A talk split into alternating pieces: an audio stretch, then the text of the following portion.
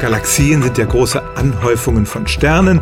Unsere Sonne gehört zur Milchstraße. Da sind 100 bis 200 Milliarden Sterne drin.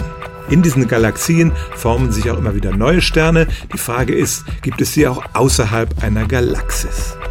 Damit ein Stern entsteht, müssen sich große Mengen von Gas zusammenballen. Das heißt, es muss schon mal eine gewisse Konzentration von diesen Gasen geben und die Gravitation zieht das dann zusammen zu einem neuen Stern.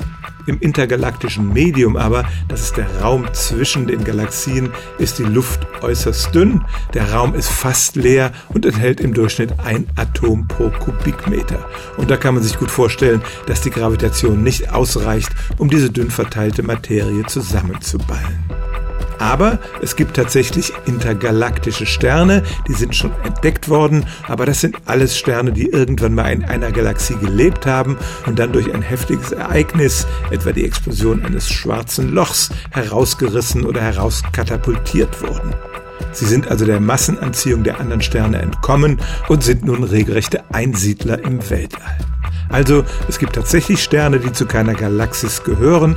Alle, die man bisher kennt, haben ihr Leben aber in einem solchen Sternenhaufen begonnen. Stellen auch Sie Ihre alltäglichste Frage unter stimmtz.radio1.de.